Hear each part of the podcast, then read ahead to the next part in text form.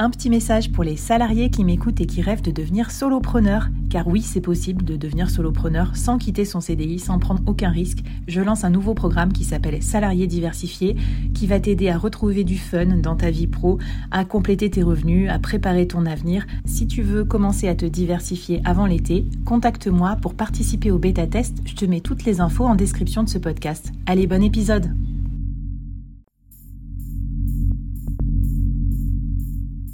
Entreprendre en solo, en toute liberté, sans employé, et développer un business rentable, scalable et durable, c'est possible. Je suis Flavie Prévost, ex-dirigeante devenue solopreneur et créatrice du premier incubateur de solopreneurs en France. Avec ce podcast, j'ai voulu créer le board que j'aurais aimé avoir à mes côtés quand je me suis lancée en solo. Un board composé des meilleurs experts, disponible chaque semaine gratuitement à mon micro pour te donner des super conseils et te mettre au défi. L'épisode va commencer je te préviens, ça va vite. Alors n'oublie pas de t'abonner à la newsletter pour recevoir les bonus.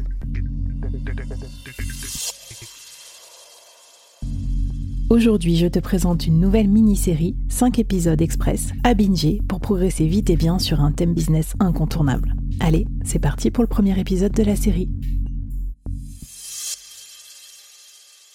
Bonjour à toutes et à tous et bienvenue dans cette nouvelle mini-série du board. Alors aujourd'hui, je suis trop contente du sujet qu'on va aborder dans ces cinq épisodes parce qu'on va parler de vous, cher coach, qui est donc un métier euh, ben, ô combien euh, un métier emblématique des solopreneurs.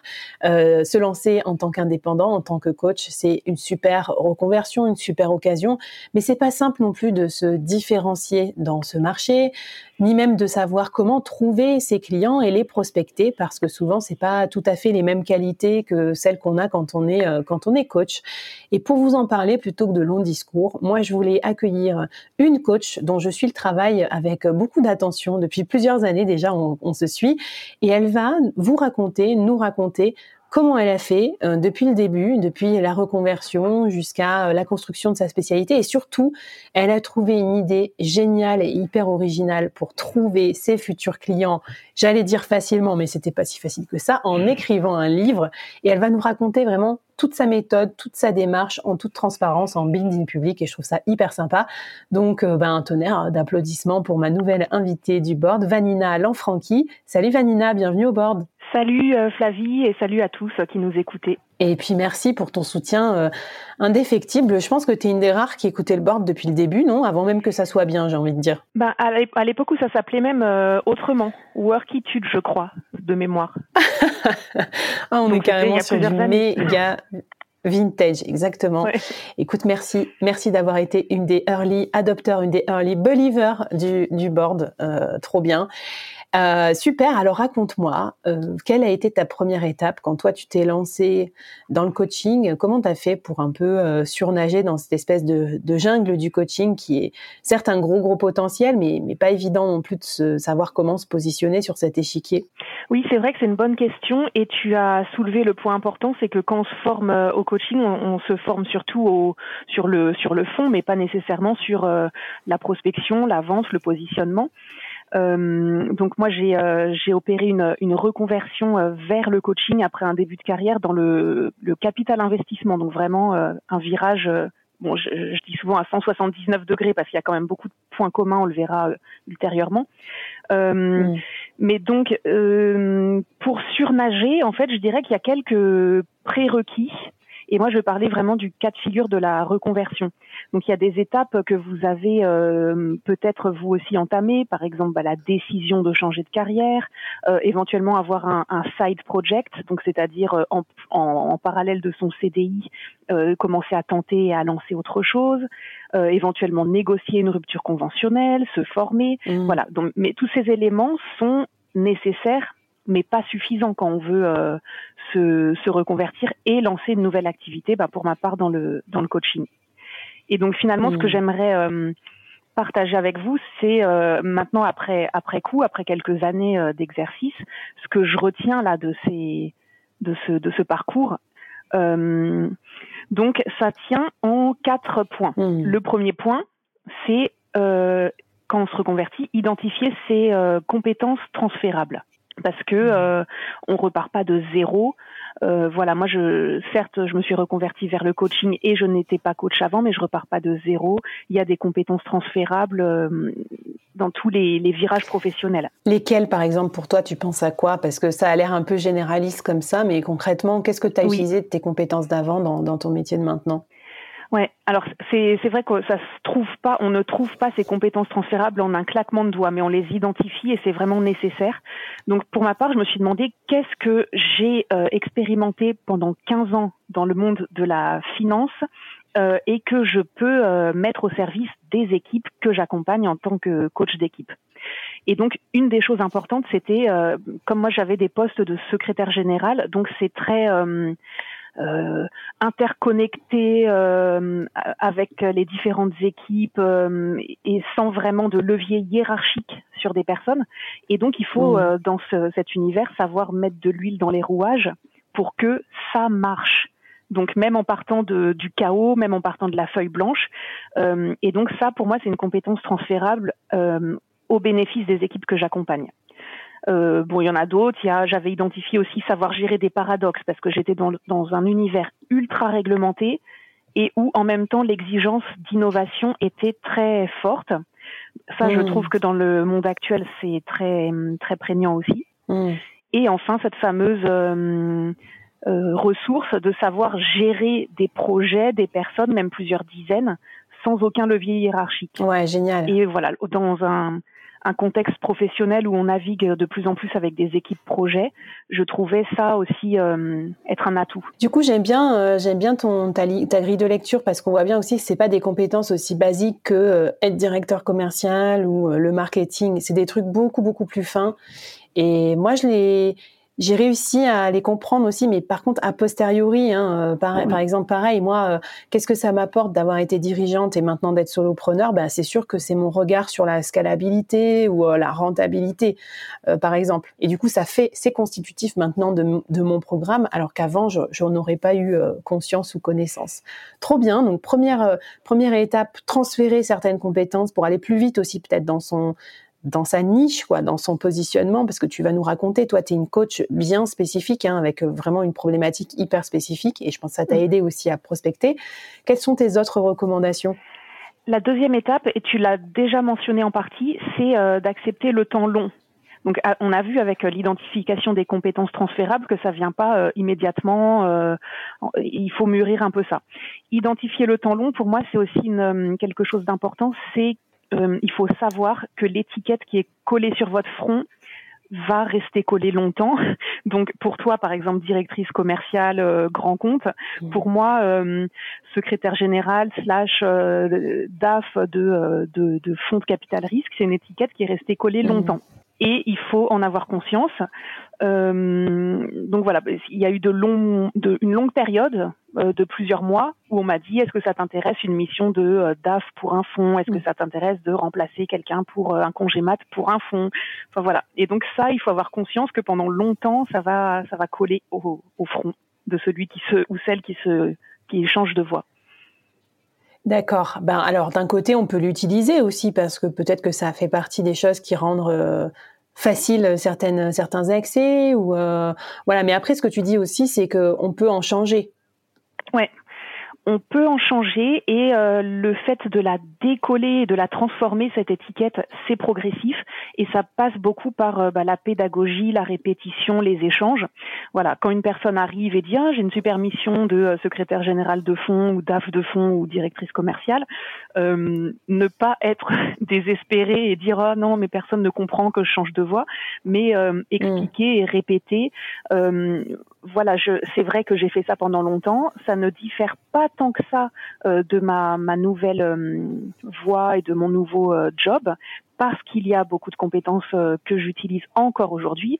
Néanmoins, je me consacre aujourd'hui essentiellement et à ma nouvelle activité pour la faire décoller. voilà. Et donc ça ouvre un peu une conversation, une discussion pour contribuer au décollage de cette étiquette.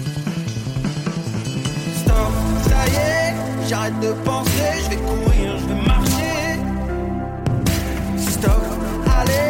j'arrête de me presser, je vais courir, je vais marcher, je vais sourire.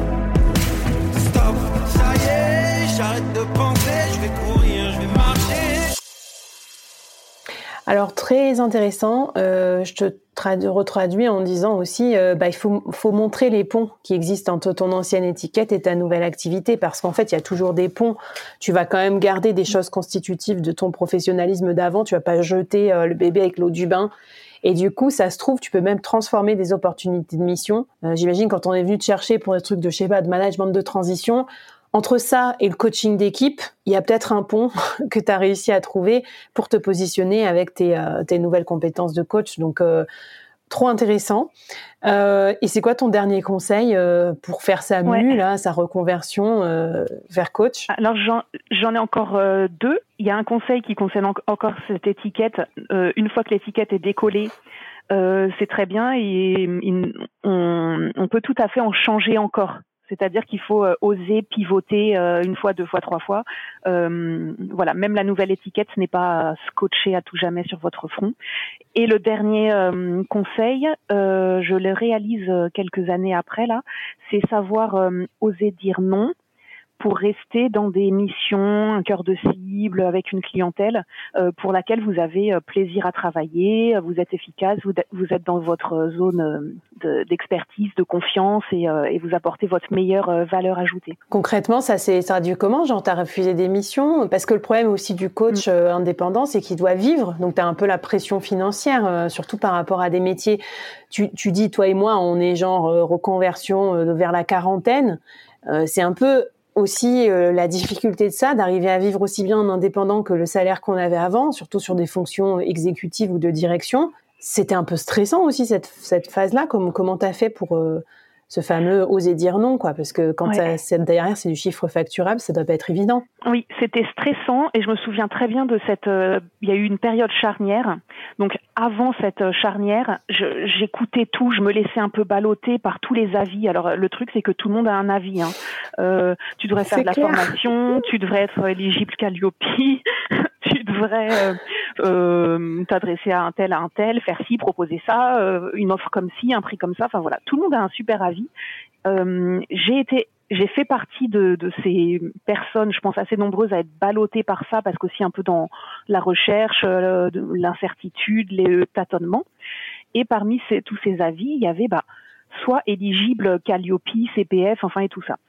Et euh, j'ai commencé à mettre un doigt dans cet engrenage et à me renseigner mais ça frottait vraiment parce que je me suis dit mais non, mon cœur de métier c'est pas d'être un numéro de dossier éligible Calliope. Mon cœur de métier c'est d'être mmh. coach d'équipe. Donc déjà c'est pas de la formation. Je ne forme pas les équipes que mmh. j'accompagne. Donc il y a un, euh, une dichotomie là, un frottement. Et euh, mmh pendant la charnière, je me suis dit, il faut vraiment que, que j'arrête de me disperser. Euh, les avis, il y en a que je vais écouter, peut-être, mais il y en a plein que je vais pas écouter. Euh, et donc, devenir un numéro de dossier Calliope, non, c'est pas ça que je veux faire dans la vie. Bon, donc ça, finalement, euh, ça m'a beaucoup soulagée. Hyper bien. Non, mais c'est sûr, euh, en fait, moi, je l'ai, je l'ai beaucoup vécu parce que comme au début, on se conforme à un environnement concurrentiel pour se rassurer, on fait tout comme les autres, etc. On a envie d'être pareil que tout le monde et en fait, on fait fausse route et c'est à partir du moment où on se sent pas bien qu'on va commencer à trouver un peu sa spécificité. Alors justement pour ça, pour ressortir de ce premier épisode avec tes quatre premiers euh, conseils déjà un peu avancés, quel serait le défi que tu nous donnerais, Vanina? Donc le défi pour euh, les auditeurs, euh, c'est de commencer à lister deux ou trois euh, conférences, compétences transférables, mmh. avec un petit point, point d'accroche spécial, c'est éliminer les choses pour lesquelles vous êtes doué peut-être, mais que vous n'avez plus envie de mettre en avant parce que je trouve que mmh. c'est le moment ou jamais de s'alléger. Et c'est pas parce que vous pendant 15 ans vous avez fait euh, miraculeusement telle ou telle tâche que vous avez envie de continuer à la mettre en avant, à la proposer, etc.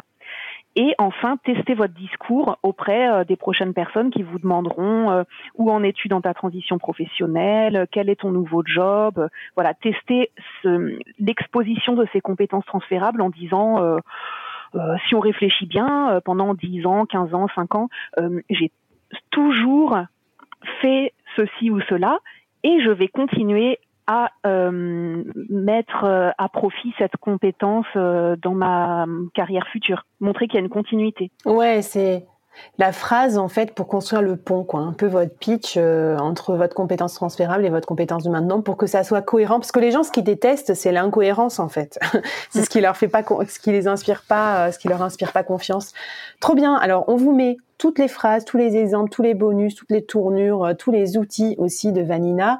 Vanina, tu nous as fait une méga checklist sur aussi comment utiliser un livre professionnel pour prospecter et pour euh, réaliser ses objectifs euh, de chiffre d'affaires, notamment en tant que coach. Donc vraiment, abonnez-vous, c'est dans la newsletter du board, ça part tous les vendredis après les mini-séries et vous allez voir, c'est méga plein de ressources. Et je te propose qu'on commence à en parler d'ailleurs parce que bah, merci pour nous avoir accompagnés dans la mue de la reconversion de, de dirigeant à coach. Et maintenant, on va parler de comment trouver ses premiers clients en tant que coach. C'est parti